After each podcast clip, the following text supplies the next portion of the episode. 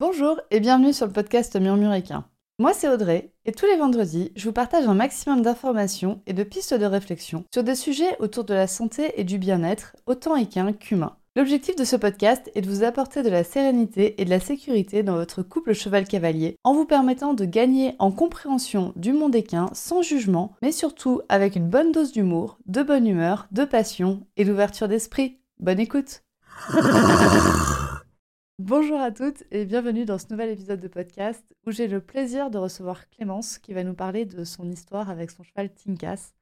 Je ne sais pas vraiment comment introduire cet épisode parce qu'en fait si je l'introduis je le spoil. Donc je vais pas l'introduire et euh, bah écoute, bonjour Clémence. Bonjour Audrey. Donc euh, comme dit je suis, ravie de, t'avoir ici. Alors tu te, te dissimules derrière le compte et derrière le blog Orcyclope. Oui, c'est ça.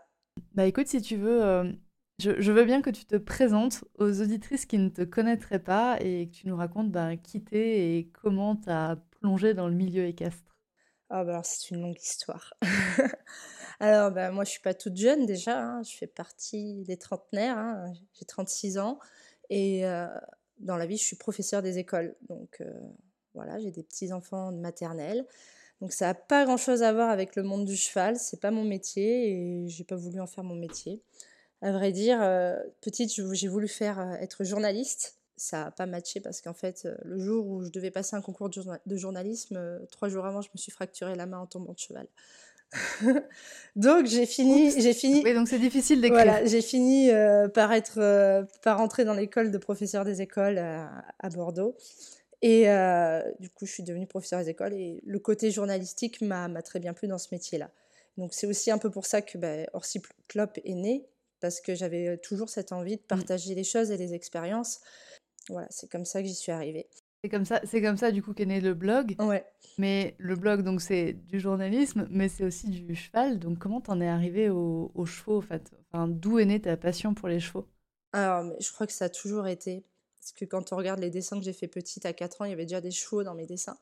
J'ai eu des parents qui ont fait du cheval petit, mais à 6 ans, mes parents m'ont demandé quel sport je voulais faire et je leur ai dit je veux faire du poney. Et ils m'ont inscrit au poney et ils ont fait une grosse erreur parce que bah, du coup je passais tous mes week-ends au poney euh, jusqu'à ce, ce que je fasse mes études hein, clairement.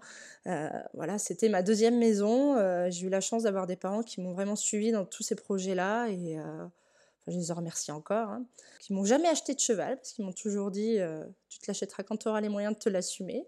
Mais par contre, voilà, j'ai pu faire tout ce que je voulais et euh, enfin voilà, je me suis éclatée en, club. J'ai eu un super club qui était vraiment sympa. C'était vraiment la, la, bonne chose quoi. J'ai levé le pied au, pendant mes études, où là euh, j'ai déménagé, enfin j'ai fait mes études plus loin de chez mes parents et j'étais plus trop dans le centre équestre familial. Et j'essayais de faire de l'équitation dans des clubs autour de ma fac. Mais c'était vraiment très mmh impersonnel, c'était du clienteling, c'était en mode euh, on vient, on monte. Enfin, c'était très. C'était pas la même ambiance et ça me plaisait pas. Donc, euh, j'ai changé de sport, j'ai fait du water polo et euh, là, j'ai touché au haut niveau. j'ai fait des Coupes d'Europe, des stages de sélection d'équipe de France et c'était aussi enrichissant et intense. Donc, c'était sympa. D'accord, donc ouais, le water polo. Donc, tu quand même cet esprit, tu quand même un bon esprit de compétition.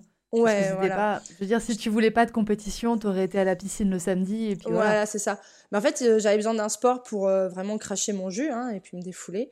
Et, euh, mm. et puis c'est comme ça, à la fac, on me parlait du water polo, j'y suis allée, et puis de fil en aiguille, et ben, j'ai gravi un peu les échelons, et, et, je suis rentrée vraiment dans le haut niveau, et ça m'a plu, et ce côté un peu entraînement, gestion du sportif, parce que bah, j'ai eu la chance de toucher à ça, voilà, de faire des stages à l'INSEP et tout, donc j'ai vraiment connu tout ça. Et euh, je le retranspose, je me rends compte que je le retranspose sur mon cheval aussi. C'est-à-dire que je le prends vraiment comme un, comme un sportif de haut niveau et, et je gère un peu sa, sa carrière, quoi. C'est vraiment ça. Comme moi, on mmh. gérait ma carrière de sportive à l'époque où j'étais au haut niveau euh, en water polo. Et puis alors le water polo, moi pour avoir, euh, pour avoir tenté le coup, euh, t'avais une bonne énergie quand même, t'avais beaucoup d'énergie. c'est ça. c'est ça. Moi j'avais fait de la natation et puis c'est vrai quand je suis allée à la fac, je me suis dit bah le water polo ça peut être sympa et là je me suis dit non mais attends là il faut nager avec les épaules hors de l'eau. Ouais ouais c'est très sport, c'est très intense hein, voilà. et donc du coup est-ce que tu as fait partie de la team qui a acheté ton cheval avec ton premier salaire? Avec mon quoi? Avec ton premier salaire Non, pas du tout. Non, non, hein, c'est... Non. non, Alors après, donc, euh, après mes études, ben, je suis partie euh, en Ile-de-France pour faire mon métier de prof des écoles. Donc j'ai tout lâché. bon, j'ai continué un peu le water polo, mais c'était un peu à distance et du coup, c'était pas... Hum, c'était c'était galère, quoi. C'était la galère parce que je faisais une heure de route pour aller m'entraîner. Je jouais pour Limoges, donc euh, Île-de-France, Limoges. Euh, voilà, c'était compliqué. J'ai fait une saison et après, euh, ça n'a pas tenu. En fait, je suis revenue aux chevaux parce que j'ai rencontré mon chéri, dont le papa avait des chevaux. C'est surtout ça. C'est qu'en fait, j'étais plus du tout dans les chevaux à ce moment-là. Enfin, avec, en arrivant en Île-de-France, j'ai rencontré mon chéri. Voilà, qui m'a m'a fait, m'a fait euh, voilà, euh, on s'est rencontrés et il m'a fait découvrir euh, bah, sa famille. Et dans sa famille, il y avait deux chevaux, voilà, avec son, son, papa qui montait à cheval. Et du coup, il m'a remis un peu, c'est lui qui m'a remis le pied à l'étrier. Parce que du coup, tes, tes beaux-parents avaient des chevaux. Voilà, ils ont toujours des chevaux. Et montaient à cheval. Voilà. Voilà, et le week-end, j'allais monter avec mon chéri à cheval. Et puis progressivement, je suis montée avec mon beau-père à cheval aussi parce que il m'a enrôlé dans, dans, son délire aussi. Et euh, voilà, lui, mon beau-père, était plus branché reconstitution historique. Donc c'est aussi très particulier.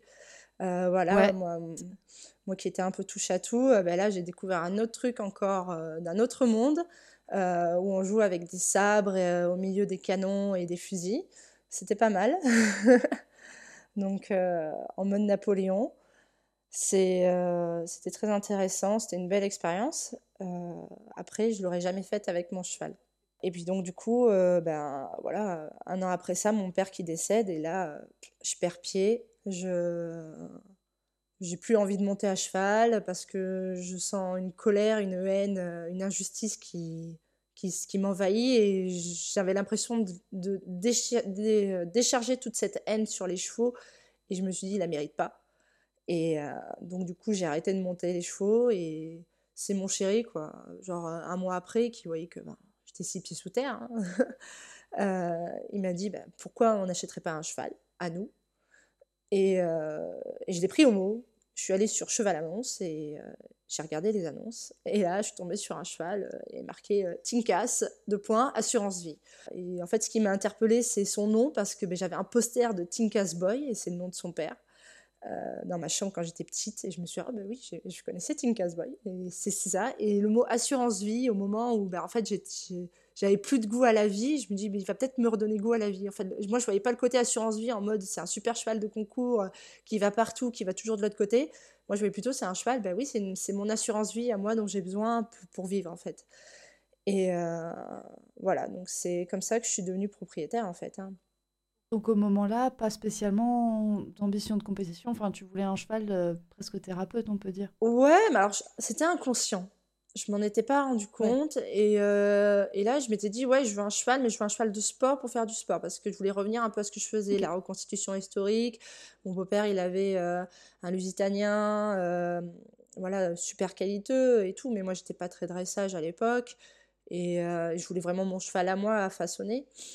Et j'ai comme j'avais fait des concours hippiques avant, je dis bah, là maintenant, je vais vraiment faire ce que je voulais faire jeune, mmh. euh, voilà, et euh, je vais refaire le concours hippique avec un cheval, bien sûr pour faire ça, mais pour tout faire aussi, parce que euh, dans le la recherche, il fallait aussi que mon, mon, chéri puisse le monter les yeux fermés, quoi. Il fallait que ce soit un cheval à tout faire. Donc voilà, c'était ce que je recherchais. Donc il avait, il avait quel âge quand tu l'as acheté? Bah, Il avait tout juste 8 ans. Voilà, il allait avoir 8 ans quand je l'ai donc tu l'as acheté en 2015 Ouais, c'est ça, 2015, ouais, janvier 2015. Je l'ai essayé en décembre 2014 et euh, on l'a pris à l'essai une semaine en janvier et puis on a validé l'essai. Quoi. Donc il avait, il avait 8 ans et il est rentré dans vos vies. Voilà. Donc euh, dans, dans la vie de ton conjoint pour en faire un cheval peut-être euh, de, balade, de loisir et toi dans ta vie pour faire du sport, c'est ça? Voilà, bah, en fait c'était pour faire la, la, transition. Mon conjoint avait, avait le cheval de son, son père qui commençait à prendre de l'âge. Donc, euh, ça nous a permis de faire un tuilage, c'est-à-dire qu'on partait en, avec, en balade avec son cheval à lui. Mmh et moi, j'avais mon cheval, Tinkas. Et au fur et à mesure, bah, je lui passais Tinkas. Et euh, le but, c'était que moi, j'en reprenne un autre après, plus jeune, au fur et à mesure. Ok. C'était ça le, c'était ça l'idée de base. Bah, on, on, voyait venir, mais on se disait on voulait deux chevaux pour faire de la balade ensemble parce qu'on aimait bien faire des balades ensemble et enfin des balades, c'était plutôt des randos, mmh. mais euh, on faisait des bonnes balades. Mais euh, le but c'était de passer des moments ensemble et c'est vrai que à deux chevaux c'était bien, on avait connu ça et mon chéri m'a plutôt dit ça plutôt pour moi me remettre sur pied plutôt c'était vraiment ça c'était si tu, tu, prenais un cheval à toi, parce que voilà, et ça m'a remise dessus, ça m'a remise dedans, et euh, c'est surtout pour ça, quoi. Et donc, euh, bah, qu'est-ce que, jusqu'où vous en étiez arrivé avec, euh, avec Tinkas Qu'est-ce que vous faisiez avant, avant 2022, entre 2015 et 2022 Comment s'est passé un peu On a fait beaucoup de choses. Si on avait pu faire de l'endurance, je pense qu'on en aurait fait. parce que moi, j'en ai fait à une époque et j'aurais bien aimé en faire, mais en Ile-de-France, c'est compliqué. Il n'y a pas toujours tout, alors c'est des grosses épreuves. Euh, mais on a tout fait. On était des touches à tout, des vrais crash testeurs. Euh, voilà, moi je trouve important d'avoir un, cheval polyvalent. Il faut qu'il sache tout faire. Je suis pas fermée à une discipline. Bon, c'est sûr, on a fait du CSO parce que c'était sa discipline à lui quand je l'ai acheté. C'était aussi un peu la mienne euh, de prédilection on a fait plein de concours. Euh, voilà, j'ai tout repris. Euh, de, on a commencé en club 1, club élite, pour après finir sur des, sur des 120. Quoi. Mmh. Donc c'était vraiment génial. En 2-3 ans, on a eu une, énorme marge, marge, de progression. Lui, savait déjà son métier. Moi, il a fini de me former, en fait, au final. Et c'est ça qui était bien voilà, après, on a aussi fait du trek, euh, on a fait plein de choses. J'ai même fait du tir à l'arc avec lui. après, je me suis mise un peu au travail à pied. Et puis un jour, euh, en, discutant avec une copine qui m'a dit Ah, tiens, il y a un derby cross à, Grosbois, ça pourrait être sympa et tout, toi qui aimes bien. Et, puis je me suis mise à faire des derby cross. Et, mais sauf que pour faire ce derby cross à Grosbois, il fallait être qualifié en CCE au moins une fois. Il fallait un CCE par an. Et je lui dis Bah. Vas-y, il en reste un avant le derby cross de Grosbois, je le fais. Et je l'ai fait au pied levé. Et là, j'ai découvert mon cheval, mais d'une autre façon. Et j'ai dit, mais il est génial. On a fini, on a gagné cette épreuve-là. On a fini champion de Seine-et-Marne, donc c'était en plus un championnat départemental. Et euh, mais il était extraordinaire. C'était. En plus, le, le, parcours de cross était pas facile du tout. C'était au niveau championnat, enfin. Bah voilà, et euh, puis c'était vallonné, euh, les sols n'étaient pas forcément parfaits partout, et il y allait, il y avait des gros obstacles, et, même je disais, j'ai peur, on y va quand même, mais j'ai peur, et il y allait, quoi. Et je dis, mais mon cheval, c'est un warrior, quoi.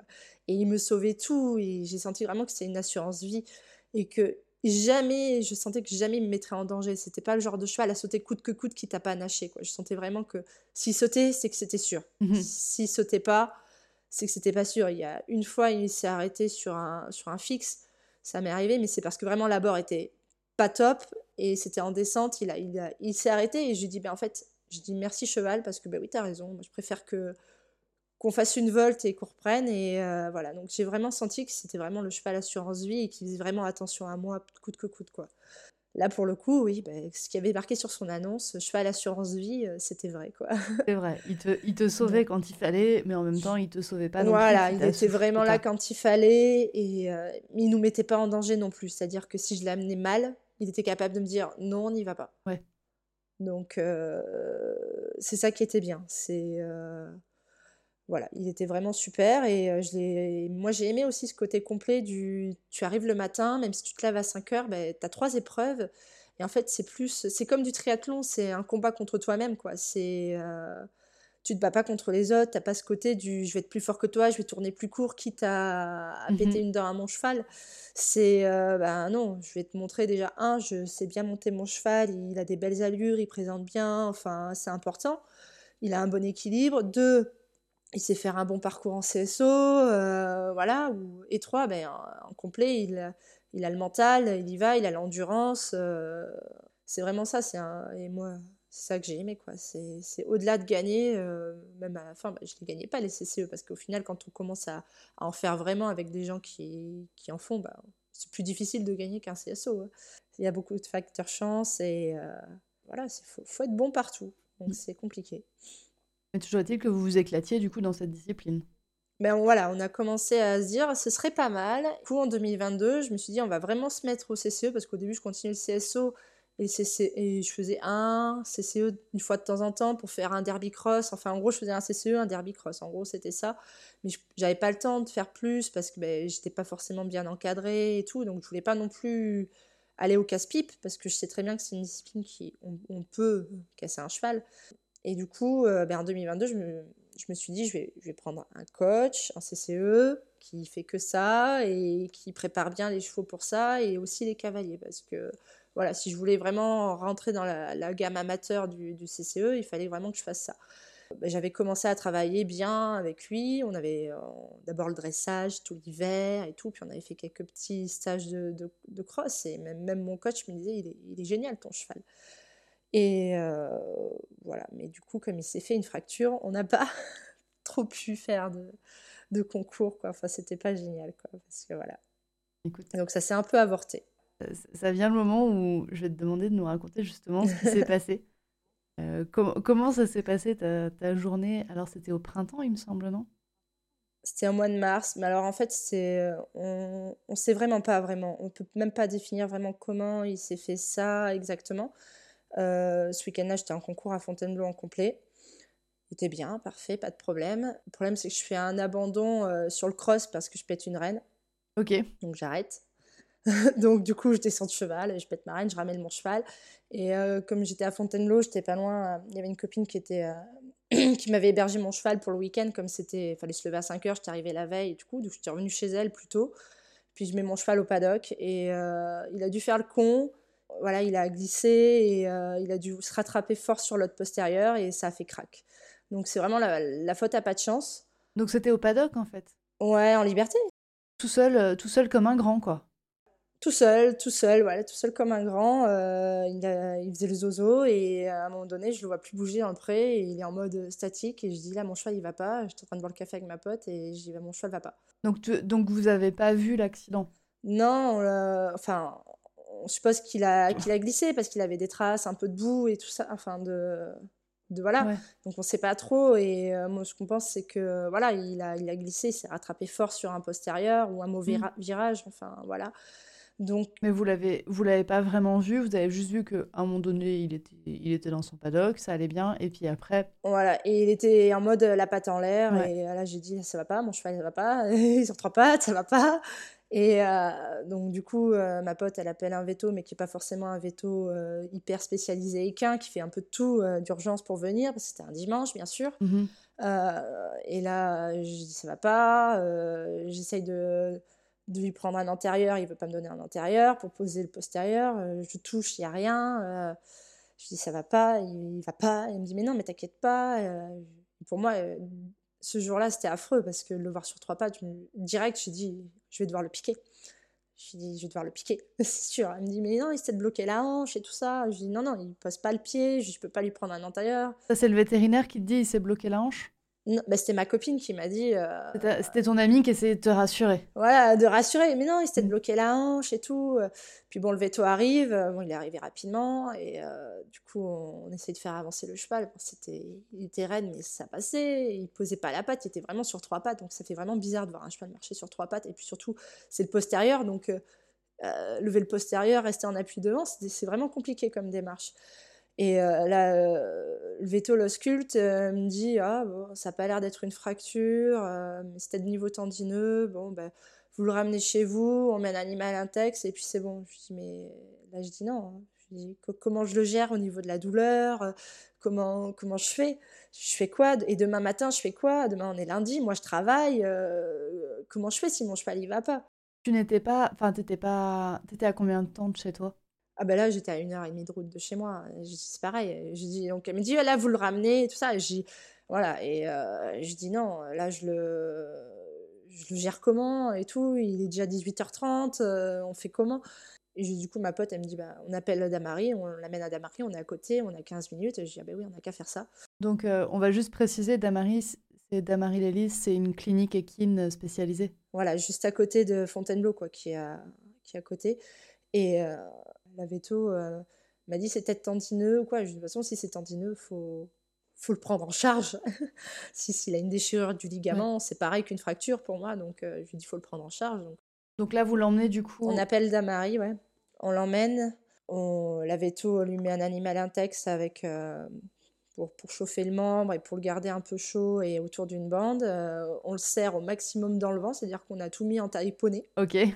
Voilà, on l'a attaché partout euh, des côtés, euh, sur tous les côtés pour pas qu'il bouge. Il était attaché à trois points avec la longe, il pouvait plus bouger la tête, plus tourner.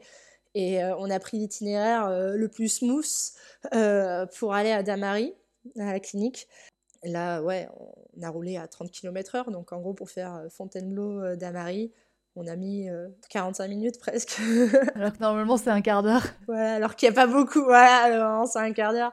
voilà. Et là, je dis merci la voiture hybride qui met pas dà rien dans les ronds-points.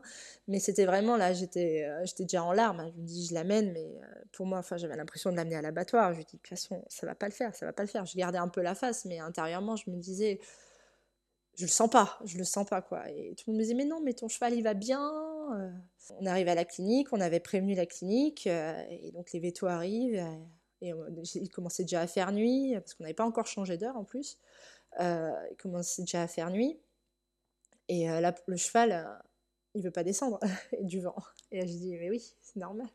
Bah il peut pas s'appuyer donc en marche arrière donc là, il a fallu qu'il y ait trois vétos qui le portent un petit peu par la cuisse euh, pour euh, lui éviter de poser son postérieur parce que la descente était compliquée. Et puis il, avait un peu refroidi aussi, il n'était plus dans, la chaleur du choc.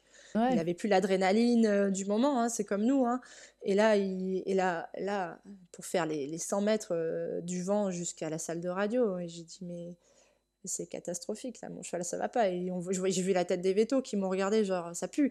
Et ouais, les vétos te confirmaient grosso modo que ça et leur tête ils n'avaient pas le sourire les vétos. Ils ont dit ça ça pue c'est c'était pas vous inquiétez pas d'ici d'ici deux semaines il marche non, non là ils, m'ont ils m'ont pas dit un mot. Ils m'ont rien dit là. Ils m'ont rien dit. On l'amène en radio on fait les radios. Tac ils l'ont sédaté pour euh, mettre la radio comme il faut euh, et là, j'ai, enfin, plus quand ils l'ont sédaté, j'ai eu peur parce qu'il s'est mis de suite à, suer. je ne savais pas que c'était une réaction à la sédation. Mmh. Et j'ai dit là, il sue, il transpire, il transpire. Et ne vous inquiétez pas, c'est la, c'est la sédation qui fait effet. Et voilà. Et du coup, ils ont fait la radio. Et au bout du deuxième cliché, ils ont dit bah, c'est une fracture. Et alors là, tout, tout s'est effondré. C'est une fracture, c'est une fracture de où? De la première phalange, c'est-à-dire euh, ben, le cheval sur son pied, il y a trois phalanges. Donc la P3, on la connaît bien quand on est pieds nus, c'est celle mhm. qui fait la fourbure. Après, il y a la P2 qui est juste au-dessus, et celle en dessous du boulet, c'est la P1. Voilà, donc lui, il s'était fracturé la P1, et du coup, il m'a dit c'est une fracture. Et de suite, il, il, a vu ma tête, il a dit mais, mais j'ai un bon pronostic pour cette fracture parce qu'elle n'était pas euh, éclatée. En gros, elle était le seul truc qui avait un peu chiant, c'est qu'elle était en spiralaire. C'est-à-dire que pas, l'os s'est pas fendu de manière droite, il s'est fendu en, faisant une rotation autour du, de la P1. Voilà. Et donc, il m'a dit c'est opérable, on met deux vis et euh, c'est un beau pronostic. Et euh, voilà. Et je lui dis mais moi, je ne veux pas savoir si je veux refaire du sport avec. J'ai dit de suite, je veux savoir si s'il marchera sur ses quatre pattes normalement sans être handicapé. Quoi. Je dis, si c'est pour avoir un cheval euh, qui est bancal et euh, qui va avoir des surpathologies après ça, euh, je ne sais pas si je pourrais l'assumer émotionnellement parlant, de le voir comme ça. Donc toi, là, émotionnellement, tu es en train de, juger si tu fais euthanasier ton cheval ou pas? Ouais, là, totalement. c'est une, voilà, une question que je m'étais toujours posée. Ah, si un jour je dois faire piquer mon cheval, qu'est-ce que je ferais? Et quand on se pose la question, on se dit ouais, c'est bon, je saurais ce que je ferais. Mais là, je savais pas. Je savais pas. J'ai appelé mon coach, j'ai appelé mon chéri, je lui ai dit je fais quoi, euh, comment. Euh, et euh, j'étais perdue. Je lui ai dit ça va coûter cher. Et pourtant, et, même s'il était assuré, je savais que l'assurance prenait une partie. Mais je lui ai dit est-ce que ça vaut le coup? Est-ce que vraiment, voilà. Je me suis vraiment posé la question, mais bon, on se la pose pas longtemps parce qu'on est devant le fait accompli, on voit son cheval, j'avais sa tête dans mes bras et je me dis, je peux pas l'abandonner, je peux pas. Ce cheval pour moi m'a sauvé la vie en fait, euh, par rapport à comment il est arrivé dans ma vie, il m'a sauvé la vie ce mmh. cheval. Donc je lui dis, je, lui dois au moins, je dois au moins de, vivre euh, comme un tonton de poulain dans un pré, je lui dois au moins ça quoi. C'est la dette que j'ai envers lui. Et euh, j'ai dit, bah, voilà, quand mon chéri m'a dit, vas-y, fonce, j'ai dit, bah, on y va. on y va. eu, euh, les, les vétérinaires t'ont laissé du temps pour réfléchir ou ils t'ont demandé une, réponse rapide? Ils m'ont dit, voilà, ils m'ont laissé le temps, ils ont, voilà, ils m'ont dit on gère sa douleur. Et en fait, là, Mmh. en fait, c'était le, le veto des urgences, en gros, qui m'a accueilli. Le chirurgien, je l'ai eu le, le lendemain au téléphone, parce que le chirurgien fait plusieurs cliniques. Donc, lui, voilà, le, le veto urgentiste m'a donné son pronostic. En général, on fait ça, ça, ça et ça. Si vous voulez l'opérer, on peut l'opérer. Si vous l'opérez pas, il m'a dit ça peut se rétablir, mais on sait pas trop. euh, voilà, moi je voulais être sûre, quoi. Je voulais pas dire je l'opère pas, je le ramène dans un plâtre et euh, non, je voulais pas faire ça. Ils t'ont laissé, ils t'ont laissé la possibilité de, de ne pas opérer. Enfin, il y avait Oui, la je pouvais possibilité. dire on n'opère pas et euh, on laisse en plâtre, mais par contre on, on sait pas s'il remarchera normalement. D'accord. Donc je prenais un gros gros risque et là je dis non, je le prends même pas quoi. J'ai même pas pensé à cette option du coup. Et donc, du coup, il fallait attendre en fait le lendemain pour avoir vraiment l'avis du chirurgien, c'est ça? Bah, moi, j'ai déjà fait les papiers avant en partant. C'est-à-dire que je dis de toute façon, je l'opère. J'avais déjà décidé, j'ai dit je l'opère. Ok. Dans tous les cas, je l'opère. Si, en fonction de ce que dit le chirurgien, si le chirurgien est d'accord sur le pronostic, euh, je l'opère. Et euh, du coup, bah, voilà, euh, j'ai dû partir à un moment donné. hein. Il était presque minuit à la fin. euh, laisser le cheval, faire les papiers, où on signe toutes les décharges, on signe un devis de, de combien ça va coûter. Donc on, sait, on, signe, on, dépose une caution aussi en carte bleue, hein, on lâche euh, déjà des sous. Voilà, pour, euh, donc déjà ça émotionnellement de se dire bon, voilà, je me prépare, on lit les papiers sur l'anesthésie en disant qu'ils sont pas responsables, si machin, truc, bidule et tout ça. Enfin, comme pour nous humains, toutes les décharges qu'on signe nous euh, quand on est humain, hein, tous les risques, c'est-à-dire, il y y a quand même le risque qu'en effet, il supporte pas l'anesthésie, qu'il décède pendant l'opération. Ou que la chirurgie se passe pas comme il faut, ou que le cheval au réveil il se tue. Enfin, voilà, il y, a- il y a toutes ces petites lignes qu'on lit. Et... Qu'au réveil, il panique, il se tape Voilà. la tête, que l'opération, comme tu dis, en fait, Voilà. une fois qu'ils ouvrent et qu'ils voient vraiment ce qui se passe à l'intérieur, ce soit peut-être pas si opérable que ça. Et voilà, ou qu'il y ait des complications Mhm. derrière, post-op et tout ça. Donc, euh, vraiment, tout ça, on, on les lit, on, les- on signe tous les papiers, lui est approuvé et tout ça. Et ça fait un coup, on laisse les papiers du cheval sur place, on se dit, ça se trouve. Euh, et puis revenir le vent vide, ça, c'est c'est dur Ah de ouais? revenir avec, à la maison avec le vent vide, de vider les affaires de concours de la journée, du week-end, et voilà, et d'avoir le vent vide, et puis de se dire, bah ouais, et puis demain, il faut que j'aille bosser. Mm. Il faut que j'ai la tête pour aller bosser, et euh, voilà. Alors là, c'était dur aussi. Mais euh, ouais, il y a tout ça. hein, C'est, on est dans un, une phase, ouais, c'est quasi hein, comme si on avait quelqu'un qu'on allait voir mourir. hein, On, s'y prépare hein, directement. On se dit, ça se trouve, voilà. Moi, quand, quand ils m'ont dit, bah, faut y aller, le cheval, on va le préparer pour le mettre au box, on va lui faire son plâtre, tout ça, faut le laisser et tout ça. euh, je lui ai supplié, je lui ai dit, surtout, tu t'en sors, quoi. Je lui ai dit, tu t'accroches, euh, j'ai pas arrêté de lui dire ça, quoi. J'ai vraiment. euh, je l'ai supplié de s'en sortir. Vraiment, c'est. Et je lui ai promis, je lui ai dit, après, on fera tout ce que tu voudras. Mais vraiment, Ouais, au voilà, moment. c'était. Je dis, je te demande une chose, c'est de survivre. Parce que voilà, je, je savais que l'anesthésie, ça me faisait peur d'anesthésier un cheval. euh, Voilà quoi. Ma mère est, ayant bossé, enfin, ayant été anesthésiste, c'est. euh, je sais que déjà pour l'homme, les anesthésies, c'est pas anodin, mais pour les animaux, c'est encore plus dur. Et euh, je sais que le réveil, c'est une période hyper charnière et ça me faisait vraiment peur. C'était pas la chirurgie euh, qui me faisait peur, c'était l'anesthésie. Je dis là, on va l'anesthésier généralement. Il va s'endormir, il va se réveiller, il va peut-être pas bien se réveiller, il va peut-être se faire mal en se réveillant et on va peut-être devoir le piquer en me disant euh, parce que bah, il s'est pété l'autre jambe. et du coup, voilà. Et on sait pas comment ils réagissent, c'est des animaux et ils sont pas au courant. Ouais. Déjà, avec des humains, c'est compliqué parce que les humains réagissent pas très bien au réveil, ils sont perdus, ils savent pas où ils sont. Il y en a en effet qui paniquent au réveil, alors que les humains, on leur a rapidement, on leur dit rapidement, vous êtes à l'hôpital, ne vous inquiétez Voilà, pas, rappelez-vous, on vous a endormi, vous êtes en train de vous réveiller. Le cheval, c'est pas possible de lui dire ça. Non, c'est pas possible. Bon, J'essaie de lui dire à ma façon. Je, je fais pas de communication animale, mais je crois que là, j'ai cherché tous mes dons de communicante Ouais. pour pouvoir lui dire. Je- et je pense qu'il l'a un petit peu entendu parce que, voilà, vraiment. pff, Voilà, j'ai- donc je l'ai supplié avant de partir et je suis partie avec le vent vide, quoi. Voilà, et je suis rentrée à la maison et là, voilà, j'ai pas dormi, hein. J'ai pas dormi pendant trois jours de toute façon. Voilà, j'ai attendu l'appel du chirurgien le lendemain, qui m'a appelé pour me dire bon, c'est bien une fracture de la première phalange. Ce qui est marrant, c'est que les chirurgiens, c'est c'est des mécaniciens en fait, hein, ils font de la mécanique, hein, voilà, donc ils sont ils sont très neutres dans leurs sentiments. Et nous, on a, on a eu une foule d'émotions la veille. On se dit là, là, vous avez mon précieux cheval entre vos mains, s'il vous plaît. Et eux, ils, ils, te racontent ça comme si bah, c'était la voiture qui était en révision, quoi. Bah, en fait, euh, non, hein, c'est pas la durite qui a pété, je m'en fiche. Hein. Moi, c'est vraiment euh, mon cheval. Euh, donc il me dit oui, c'est une fracture, bon, ça s'opère, je peux vous le faire ça demain. Je dis oui, oui, on fait ça demain, il n'y a pas de problème, on fait ça, je signe, euh, voilà. Donc euh, il m'a fait tous les papiers du coup pour l'assurance, etc. voilà, donc on a tout fait, toutes les démarches. Là, il faut que je demande l'autorisation à l'assurance de l'opérer, c'est pareil, c'est une chose à savoir, c'est que euh, quand on a un cheval assuré, on ne peut pas faire ce qu'on veut. On peut pas faire ce qu'on veut comme on veut. Du coup, tu contacté ton assurance, as contacté ton assurance seulement le lundi après avoir eu l'avis du chirurgien? Alors en fait, euh, ça s'est bien goupillé parce que la clinique a pris en charge des choses. C'est-à-dire que quand j'ai fait les papiers le soir en laissant mon cheval à la clinique, là, le dimanche soir, on a euh, un encart où on signifie si le cheval est assuré ou non, si oui, à quelle assurance. Eux, après, ils contactent de leur côté l'assurance et nous, on doit quand même ouvrir un litige, comme si on avait cassé une voiture en mmh. fait, euh, où on dit voilà, mon cheval s'est cassé dans telle circonstance, on fait une déclaration, le veto fait sa déclaration, donc ça, ça vient conjointement.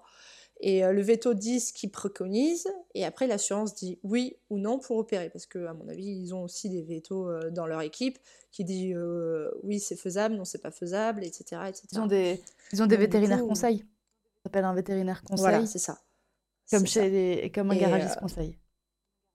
Voilà, c'est ça. Ils disent oui, voilà. Donc, donc du coup, mon cheval est en couvert pour ça. Je dis bon, c'est marche, ça marche. Et donc l'assurance avait donné le feu vert pour, pour l'opération. Et sur ça, enfin, je les remercie parce qu'ils ont été super réactifs. Hein. J'ai envoyé le papier par mail, une heure après j'avais le retour, c'est OK. Donc ça c'est bien parce peut pas, on laisse pas traîner les choses quoi. Donc ça c'est le lundi. Donc le lundi en gros c'est l'avis du chirurgien. Voilà, le lundi, on valide le fait qu'il se fait opérer le lendemain. Donc il se fait opérer le mardi. Voilà, on m'explique, il va être opéré, on le rentrera en, salle d'anesthésie à midi, et euh, voilà, l'opération dure 5 heures, donc c'est pas une petite opération, et, euh, et, donc du coup, après, il sera réveillé, vers 16-17 heures, il sera réveillé, euh, et après, ce week-end, vous pourrez revenir le chercher. On m'a dit ça. Très, très bien. Bah, très bien.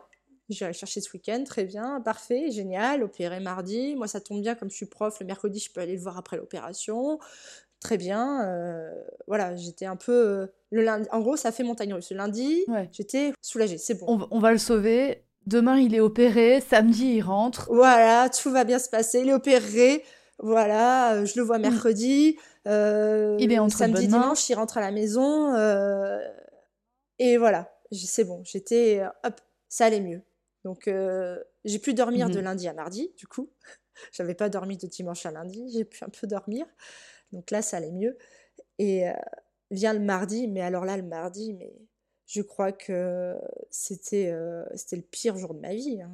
J'étais stressée dès 8 h du matin, j'arrêtais pas de penser à lui. Alors là, il doit prendre, son, il doit prendre son petit déjeuner. Non, même pas, il prend pas son petit déjeuner, il est à jeun. Enfin, il doit être dans le box. voilà. À 11 h je me dis là, ils vont commencer à lui faire les nattes dans la crinière, à le tondre au niveau de l'encolure pour faire l'intraveineuse et tout. Je commençais à me faire tout mon petit film pour me dire je suis avec lui. J'avais vraiment besoin de visualiser. Et. Et après toute l'après-midi, j'avais la boule au ventre, mais vraiment, mais comme si c'était moi qui allais me faire opérer. J'avais vraiment. Et tout le temps là, tu travailles. Stress. Donc je fais ma journée. Euh, tu, es avec tes élèves. Oui, je travaille. Ouais. Alors je fais ma journée, mais ouais, mais heureusement, heureusement, si ça avait été un jour où je travaillais pas, euh, je pense que j'aurais été capable d'être dans la clinique hein, au moment où je le faisais. C'est, j'aurais été capable d'être sur place. Mais euh, d'un côté, ça m'a un peu aidé à, faire vite passer le temps de travailler. Mais euh, là, j'avais la boule au ventre. Et puis quand je finis ma journée à 16h30, je regarde mon téléphone, je dis pas d'appel. Bon, j'attends une demi-heure euh, pour les appeler. Ils m'ont dit vers 17h, c'est bon. Ok, j'appelle à 17h. Je lui dis bon, mais je prends des nouvelles de mon cheval. Euh, il s'est fait opérer d'une fracture avec le docteur machin. oui, bah il est toujours en salle de réveil. Ok. Enfin, oui, non, c'est. Il vient d'en rentrer en salle de réveil. Donc salle de réveil, ça veut dire, ça veut dire qu'en fait, il vient d'être opéré? Ça veut dire l'anesthésie, c'est mmh La chirurgie, c'est terminé. il dort toujours? Et euh, là, il est en train de, il est en train de d'être réveillé. Voilà, c'est-à-dire qu'ils ils diminuent les opiacés. Enfin, ils ont diminué les opiacés pour que. Et, chez les chevaux, c'est une salle qui du coup est assez impressionnante. Enfin, c'est une salle euh, qui est capitonnée. Ouais, c'est tout caoutchouté, capitonné. Enfin, voilà, c'est euh, donc mmh. pour pas qu'ils se fassent mal. ils sont tenus par une poulie. La longe, elle passe dans une poulie très haut pour pouvoir l'élever. Et, et voilà. Donc, je rappelle euh, je rappelle vers, vers 19h, j'ai pas de rappel. Je dis, bon, je rappelle vers 19h. Euh, je vais prendre mmh. des nouvelles de mon cheval, ça va Il est sorti de réveil? Non, non, toujours pas. Euh. Ah, ah bon Bon, bah, j'ose pas trop en demander parce que moi je suis plutôt du genre à pas vouloir déranger les gens. Normalement, ils savent ce qu'ils font. Et je leur dis, bon, bah. T'es toujours en confiance. Voilà, je dis, bon, bah, vous me rappelez quand c'est bon voilà, je dis, vous me rappelez quand c'est bon, parce que je me dis 19h, là, je vais les déranger à des heures pas, pas, mmh. très catholiques, quoi. Donc, euh, je dis, bon, oui, oui, vous inquiétez pas, on pense à vous. Euh, dès, qu'il est dans son box, on vous appelle. Ok, très bien. Euh, voilà, et puis il est 20h, 21h, 21h, là, je suis en mode, je suis une boule de nerfs devant la télé, j'arrive pas à me concentrer sur quoi que ce soit, c'est impossible. Et là, mon, mon, conjoint me dit, mais vas-y, mmh. appelle. Ils ont oublié de t'appeler, c'est sûr. voilà. J'appelle, je dis bonjour, je viens prendre des nouvelles de mon cheval. Alors qu'en plus, l'équipe a mmh. changé, donc euh, j'ai une autre personne. Il dit non, non, euh, il est toujours en salle de réveil. Je dis mais c'est normal que ça dure aussi longtemps le réveil? Parce que de, 17h jusqu'à 21h, je me disais ça fait quand même longtemps. Le cheval il est couché depuis midi. Est-ce que c'est normal Mince, c'est pas, pas ce qu'il faut normalement. Euh, métaboliquement parlant, c'est pas, pas ce qu'on recommande. Et quand je demande à, la secrétaire, est-ce que c'est normal qu'il soit aussi longtemps euh, dans, en, en réveil? Et il me dit, ah. ça peut, en mode ah. euh, les lèvres un peu serrées euh, comme ça. Je, là, je dis, ça pue. Je, je dis, bon, ben, vous me rappelez, vous me rappelez. Je dis, voilà, j'y raccroche, et là, je fonds en larmes. Je dis, je le sens pas. Je, je dis, c'est mort, il y a un truc mmh. qui se passe pas bien, ils veulent pas me le dire. Et je dis, ils vont m'appeler pour me dire, on n'arrive pas à le réveiller, ou il y a un truc qui va pas. Et, et il faut le piquer. J'avais trop peur, trop peur, trop peur, trop peur. Et là, j'étais inconsolable, euh, vraiment. Euh, tout, tout s'effondrait. Déjà, déjà là, ça, ça commençait à s'effondrer. Euh, tout le stress de la journée que j'ai pas pu évacuer en plus. Et je suis là, je suis encore stressée. Donc c'est vraiment, mmh. c'est dur quoi à vivre émotionnellement. Et à 22h45, il y a le chirurgien qui m'appelle. Et il me dit, bon, toujours en mode mécanicien, mais on sentait le mécanicien, il y avait une couille dans le potage. Le mécanicien, mais il y a du gasoil à la place de l'essence, quoi. Voilà. Il dit voilà. Il dit bon, la chirurgie mhm. s'est très bien passée. J'aime bien le côté positif. Ça, voilà. Par contre, votre cheval nous fait de grosses complications à l'anesthésie. Je fais c'est-à-dire ah ben il a de, il n'arrive pas à se lever, il est toujours couché, il a de la mousse qui sort des naseaux, euh, il a du mal à respirer. Euh, bon, je vous cache pas, on n'est pas serein. Euh, c'est qui tout double? Ah d'accord. Et là, je lui dis, mais vous faites tout pour le, sortir de là. En gros, c'est, je commençais à leur dire, bon, vous allez vous sortir, alors qu'ils ont super bien fait leur boulot. Mais là, je commençais à leur dire, euh, faites tout, sinon moi, moi, j'arrive, je prends ma voiture, dans une heure et demie, je suis là et, euh, et je vais le réveiller, moi, je vais le porter. moi, j'ai fait du waterpolo. voilà. C'était vraiment, c'est, je dis, je dis vraiment, euh, mon cheval, faut euh, vous faites tout. Il dit oui oui on, suit ses constantes et machin et tout ça etc on fait tout mais bon sachez que c'est qui tout double. Je dis donc c'est qui tout double? C'est il s'en sort ou il s'en sort pas. Voilà c'est ça. Il s'en sort ou il s'en sort pas. Demain il est là ou demain il est plus là. Ok. Et là j'ai raccroché on a raccroché sur ça. Et alors là j'ai passé la nuit en me disant soit mon cheval s'en sort soit mon cheval s'en sort pas.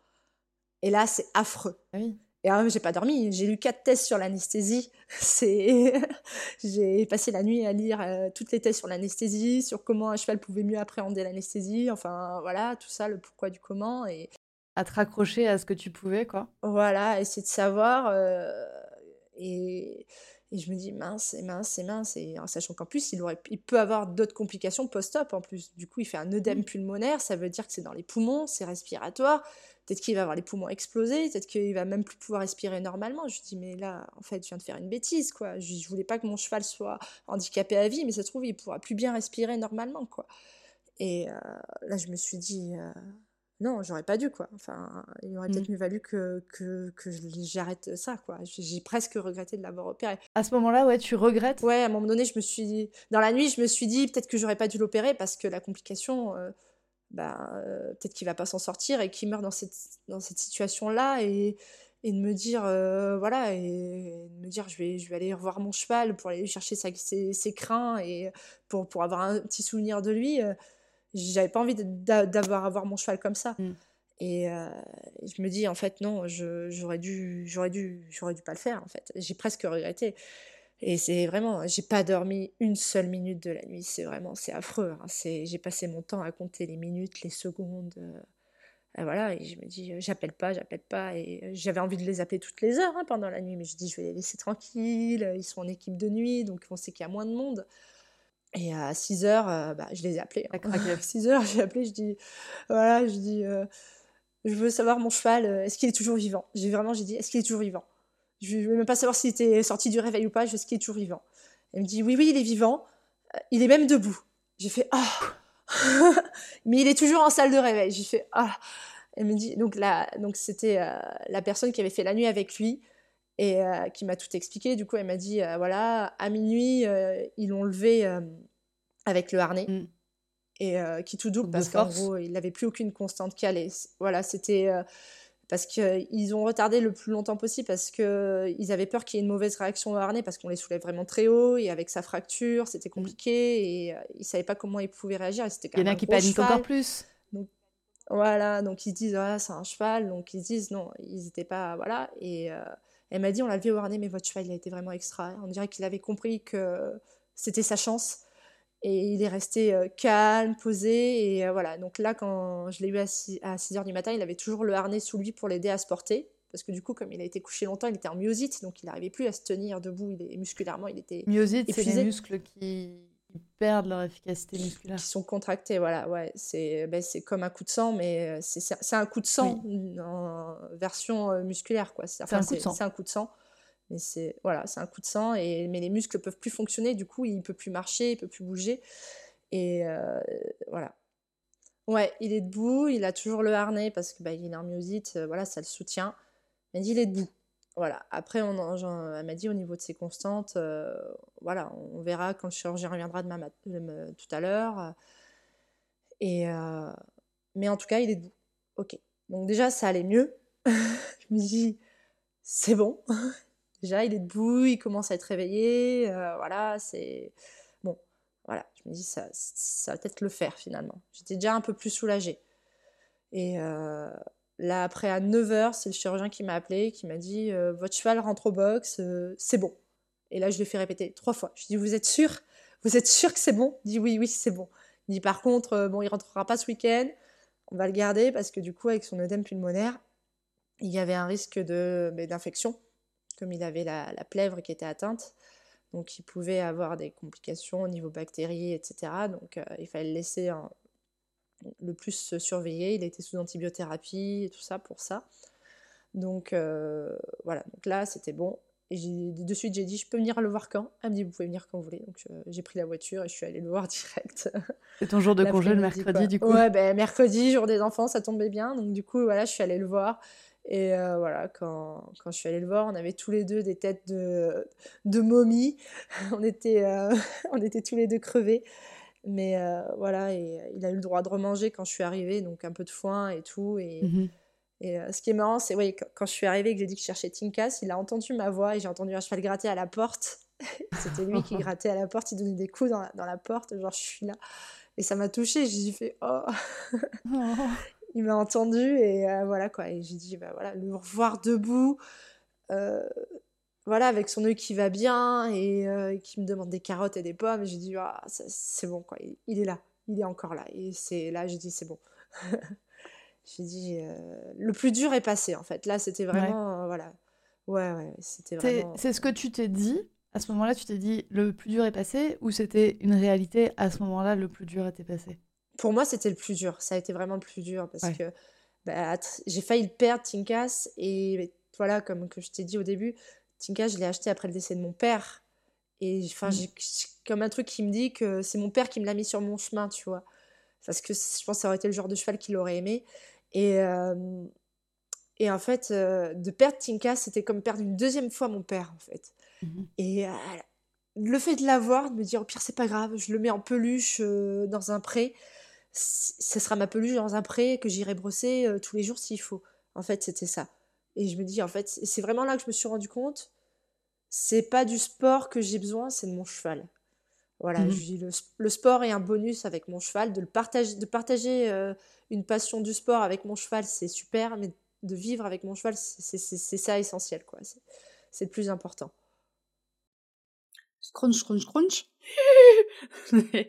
oui, c'est la Audrey du montage. Je suis désolée de vous annoncer que cet épisode va se couper sur ce cliffhanger de la mort qui tue par Clémence.